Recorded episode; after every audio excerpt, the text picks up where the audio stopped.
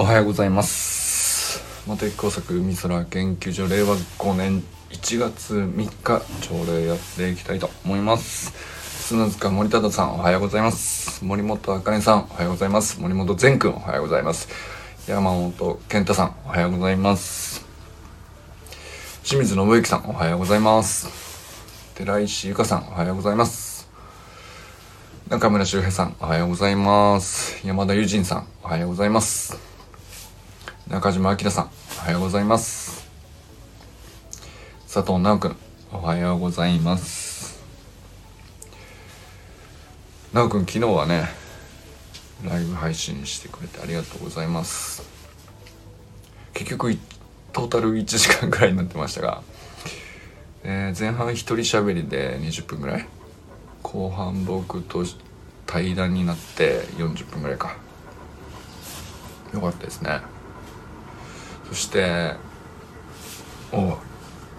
やろうと思ったきっかけはあきらさんがドライブトークをね年末に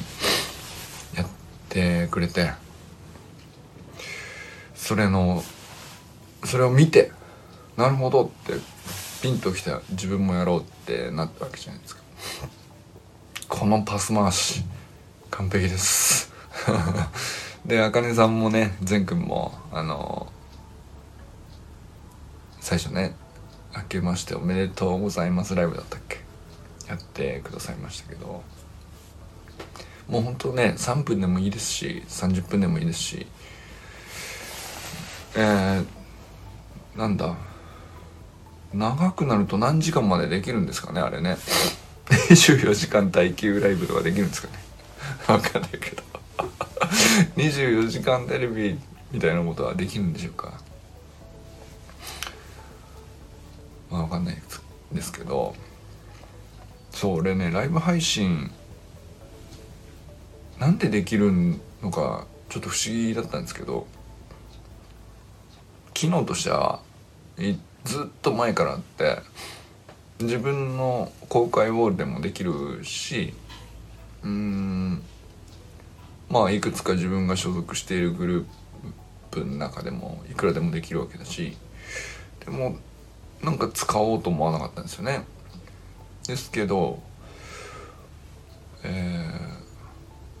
ー、まあこのオンラインサロンではまあ毎日なぜか朝礼ということをやってそれをなぜかライブ配信でやっていると。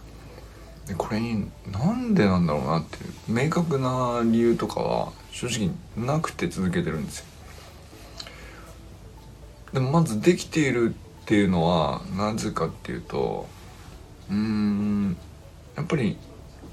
見る人聞く人がイメージつく状態だとライブ配信がやりやすいんだなということがよく分かりました。あのー、昨日ね奈くんと喋ってて気づいたんですけどまあ清水さんが見る確率が高いなとかえー、まあたまたまそのリアルタイムで居合わせなくても砂塚さんとか周平さん見てくれてんだなとかっていうのがあると例えばこれ同じことを動画収録で一人喋りやって、えー、後でねアップしても全然いいわけなんですけど。まあねコメント欄のやり取りがリアルタイムであるかないかみたいなことは違うところか。まあだとしてもなんだろうな一人喋りを収録して後でアップロードしたって本当いいと思うんですよね。でもライブ配信の方がなんか感覚としてはやりやす一人で喋りやすいんですよ。これが何ですかね。うん。やっぱりその顔が見えてて顔と名前がちゃんと分かってて、えー、こういうふうに受け取ってもらえるという関係性がしっかりしている時にライブ配信が向いてんだなということが。これ Facebook グループのライブ配信においてはそれだなっていうのがね昨日すごくはっきり感じれましたね。あれスタイフでライブ配信っていうモードもあってそれも何回か奈くんでやったりユージンさんでやったり周平さんでやったりしたんですよ。その時はでも誰が聞いてるみたいな意識しなくてもできたんですよね。でそうだな。ただまあ対談モードっていう形でこうなんだろうな。ゲストをリアルタイムで招待するという形になってるからスタイフの場合はね周りで誰が聞いてるか聞いてないかはあまり気にせずリアルタイムで対談相手さえ決まればライブでやる感覚っていうのはすごくしっくりきたんですけど Facebook グループのビデオライブは対談っていうね昨日の奈くんと僕の話でももちろん成立するんですけどやっぱり聞いてる人の顔がしっかり思い浮かぶっていうのがすごく大きいんでしょうね。っていうのが昨日も分かったことですかね。はい、すごい、えー、奈くんのプロジェクトは、えー、道筋が明確になって楽しみですねあののまず直近の3年間を振り返って、えー、こういうことがあったこう感じていたその後どうなったっていうことを、まあ、淡々と年表から自叙伝に落としてってえー、まあ動画対談収録を毎回やりつつそれを動画編集でコンテンツ化していくかうんまあテキスト化してもいいですし、えー、そこからなんかその見つかったその本質的なものあこれ普遍的だねみたいなことが見えてくればスライドにしたりっていうこともありえますよね。うん、でこういう作業ってなんで僕得意なのかわかんないんですけどめちゃくちゃ得意だなと昨日気づきました。やってもいないのに。やってもいないのに、えー、得意であることに気づいたんですよ。なんでなんですかね。もう見えてるんですよ。できることが。でまあ何度か行き詰まったりとかそのコンテンツ作っていくってまあまあの時間をかけていくからで奈くんの中にしかその素材はないわけで僕にはコントロールできる範囲すごく少ないんですけど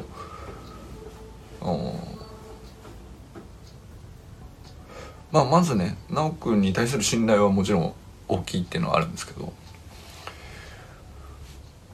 ただあなんでしょうね。これは僕はね得意なんですよ。ユージンさんおはようございます。得意なのでできていないしコントロールできる範囲も小さいのに、えー、見えてる感覚がすごくあって。うん何度かこう行き詰まったりぶつかったりどうするって困ったりするけど確実に乗り越えるっていう確信があるんですね。で出来上がるなと。そして出来上がったものは素晴らしいものであるということも完全に見えてるっていう。こういうことがね稀にこの感覚がねあの降りてくるというか。そうなんですよね。でなんで得意なんでしょうね。その研究活動において、まあ、気象学とか海洋学とかの研究活動においてうんと研究者に必要とされる能力かって言ったらそうじゃないですがまあもちろんあった方がいい。えー、これなんでなんですかねどっかで僕は鍛えたんだと思うんですけど自然に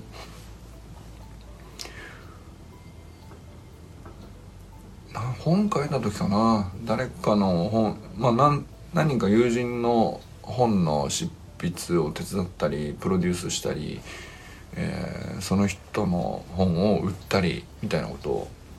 過去何回かやってるんですけどそれは結構関係してるかもしれないですね。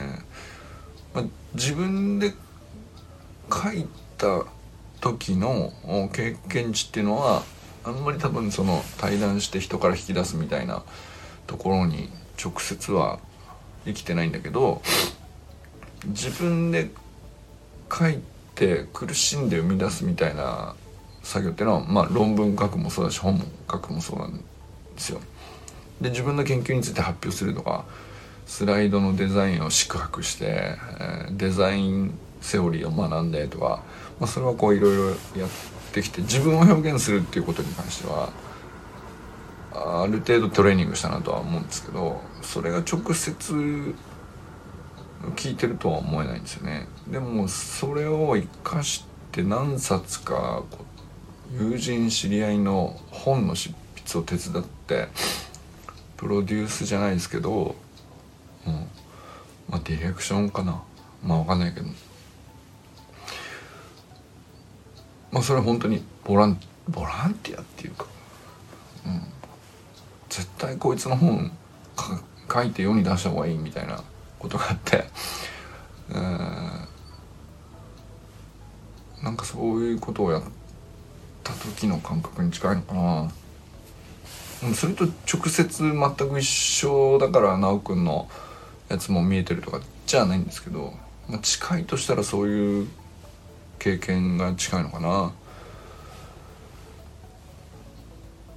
でやっぱり人の応援して、えー、なんていうのかな全く無報酬で何のこう、まあ、自分の評価にもつながらない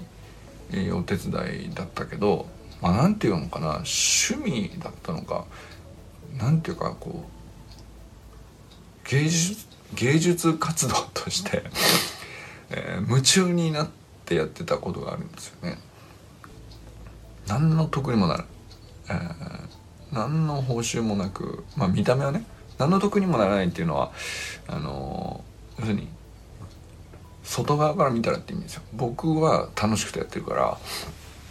得しかないと思ってやってるんだけど外側から見たらこれ時間は使うわ労力使うわ報酬ないわ評価もされないわえー、っていうねそういう経験がこういくつかあ関係してそうだなと。でそれがあの、ま、当時は気象学の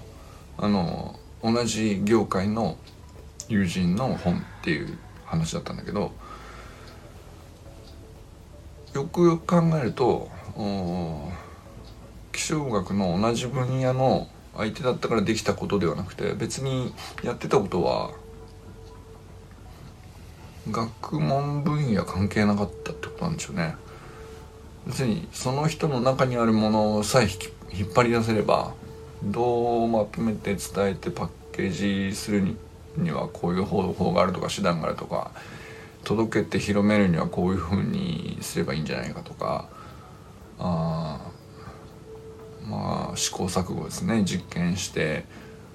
ぶつかってみたいなことを結構膨大にやったりしたんですけど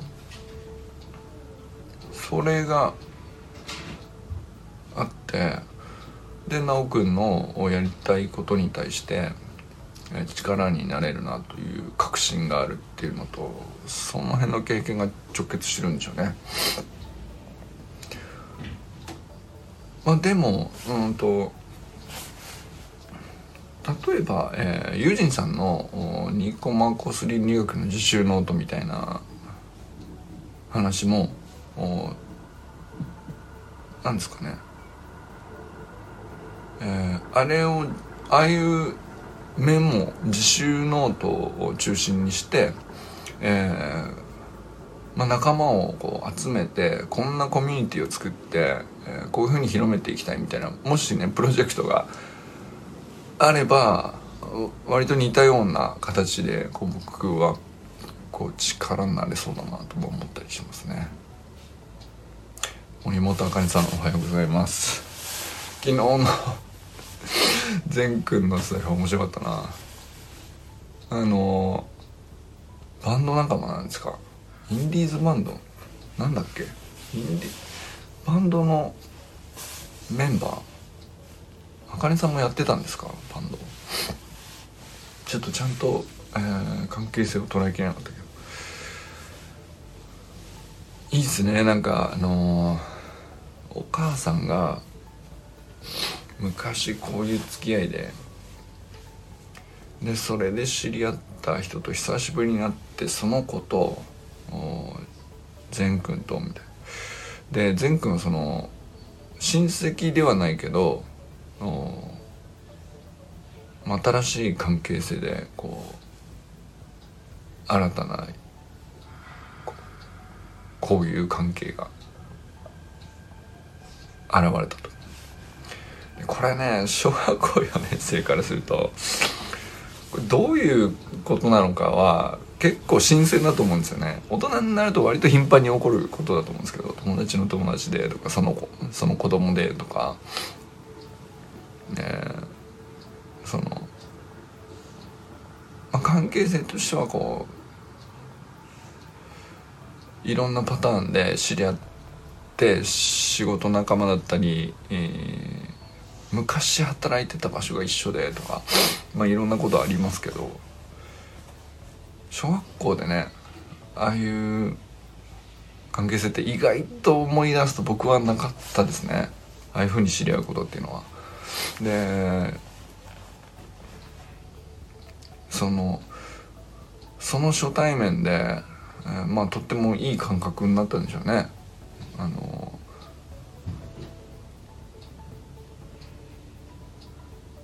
なんですかね短い時間でその相手の良さを捉えたりとか気が合う合わないっていうことを言語化しにくいところだと思うんですけどそれをこう感じ取って、えー、いい時間を過ごすっていう。あなんかねあのああいう機会を提供できるようになりたいなって思いましたねなんか。あの僕は、うん、自分も。あかねさんはまあバンド仲間だったわけですけどたまたま。僕何があるんだろうな。僕だったら誰のどういうことをうちの子がこういうふうにやってそれに対してこうあ楽しい面白い新鮮だっていう感覚になるのか。と思ったらあ意外とないなと思って。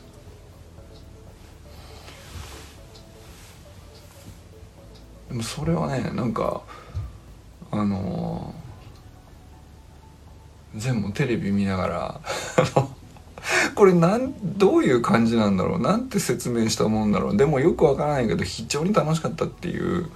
その言葉になるようなならないようなあのものを一生懸命伝えようとしてくれてたと思うんですよ昨日の放送って。いつものそのノリノリのあったことをどんどん説明する伝えるっていうのとはまた別にすごく新しいものを感じ取っていて、えー、今までの自分の持ってる言語の範囲ではうまく表現できないようなことを経験したっていうことだと思うんですよね。だからなんかこれなんて表現してみたらあのいいのか自分に対しても説明がうまくつくようなつかないようなみたいな。あの感じはね非常にこう頭を使ってんだろうなと。であれはすごく脳みその負荷が高くて僕もたまにこうきなんか昨日の話とかそうでしたけど。あれはねとっても頭良くなると思うんだよな。あのその花丸学習会の話を持ってきたりとにかくそのなんて説明したらいいか道筋が全然見えてない中でなんかこう引っかかりを見つけてあの手繰り寄せて感じ取っているものを言語化しようとする上でめちゃくちゃこう難易度の高いことをやってたと思うんだよね昨日ね。それが僕はだから昨日の放送ってあの沈黙が多かったじゃないですか。でそのちょっと長くなって、えー、話もなんだろうな言葉を出すのに苦労してる感じがですけどあれはめちゃくちゃいい放送だと思ってます僕は。そしてね仕上げにアポロマンスタイルを 完コピするという。アポロマンスタイルを完コピしていいね。アポロマンはあのいい影響を次世代に与えてますね。あの直君にも善くんにも。だからあの早朝のドアップで周平さんをびっくりさせたライブ配信もあのこれはあえてありじゃないかと。あの二度同じことやってももうみんなびっくりしないでやめてくださいって言ってくれないと思うんで、えー、次は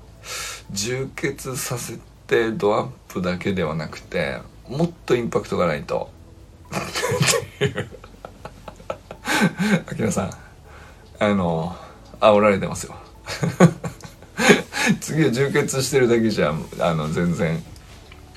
ドテラとかだけじゃあれですね。ちょっとびっくりしないと思います。俺はね正直ね全然そのあのあアンプロマンやったなと思っただけでびっくりしないです。でも周平さんびっくりしちゃったみたいですね。周平さんなんでドッキリしたんですかね。わっつって閉じちゃったとか言ってましたけど。周平さんあのあれぐらいで閉じてたら次アポロマンはもっとすごいことやってきますよ。なんだろうドアップドアップってそんなびっくりする感じなんですか？この感じですか？ドアップはびっくりしたのか。なんでなんでしょうね。えー、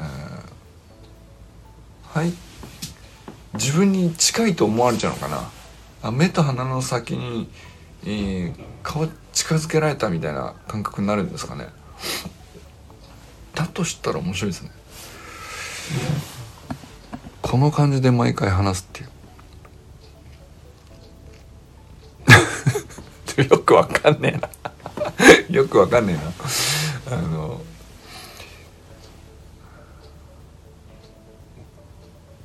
ポロマンは次何やるんでしょうか。ドテラじゃなくてまあ非公認っていうのもあの あの非公認 T シャツわざと着たんでしょうかあれは。でもね「非」「非」っていう感じが見えてて。えー、公認の認が見えてなかったんです。で非公 公にあらずというね あの単語で 見えててあれもなんか何ですかねあのヤンキーのよろしくじゃないですけど感じ的にはあのインパクトあったんじゃないですかね。いや威圧感じゃないけどなんだろう。周平さんをビビらせるには十分だったんでしょうね。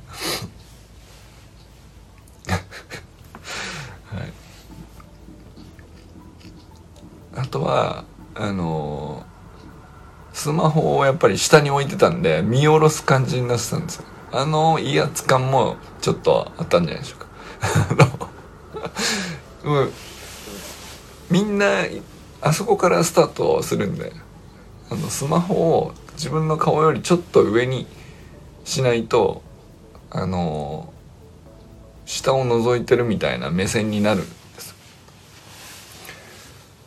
やってみてください。で昨日奈くんはあのすごくいい目線でしたよね。昨日奈くんのライブ配信は多分自分の顔よりもちょっと上に、スマートフォンを上げてたと思います。でそうするとあのその画面上で見た時にうんと見下ろされてる感じがなくてちょうどいいんですよ。あのその人と話してる感じで見れる。ですよねあの必ずしもうまくカメラ目線じゃなくてもいいんですけどあの目線があの高いか低いかですごく大きいです。であとなんかこう目線がこう下になるようなこういう画角で撮ると多分ですけどあのほんとちょっとなんでしょうけど顔の表情の表情筋みたいなのがこう重力でこう下に下がるみたいなでこれをこうあまりいい表情として受け取らないように僕らなんかこうなんとなく微妙に感じてるんじゃないですかね。で上を向いている人の上向きの表情だとこう重力でこっちにこういうふうに顔の表情筋引っ張られるじゃないですか。そうするとなんかそっちの表情に関しては別に特にあの頑張って笑ってるわけじゃないのにとか明るくしてるわけじゃないけどそれは明るい表情としてなんとなく受け取るっていう。これはね上を向いて歩こうはすっごい正しいんですよ。上を向いて歩こうはめちゃくちゃ正しくて上を向いただけで自然とこう口元がこう笑顔に近い形になって、えー、目元方があの重力でこう引っ張られて自然とあの何ですかね明るい表情なのかな。でこれ表情から出発して表情を明るくしておくとメンタルも明るくなるっていうこれ不思議な話で。特にあの上を向いて歩こうの歌詞ちゃんと覚えてないけどさあの要するに何かあったんですよね。落ち込むようなことが。で落ち込むような時に、えー、心にアプローチしても心は上向かないんだけども、えー、物理的に顔を上を向かせるっていうことを強制的にやるだけで、えー、結局明るくなっちゃうという体にアプローチすると心は自動的に自動的にじゃない受動的にかな結果明るくなっちゃうという。何も解決してなくてもちょっと上向くんです 見事な話なんですよこれは。それ正しいんだよな。だからあのあれですよ。高いとこから下を見下ろしてめっちゃ怖って前回言ってましたけど。あれ逆に降りて上を見上げて「たっけ」っていう時は逆の気分になってるはずなんですよ。うわすげえってなってる。でそっちが楽しいんですよね多分。あそこに俺らいたのかってなるとあのめちゃくちゃ上がるっていう。何の話をしてんのか分かんないけど。はい。ということで今日も皆さん上を歩い向いて歩いてまいりましょう。はい今日も一日誰と笑いますでしょうか？今日も良き一日をお過ごしください。じゃあね。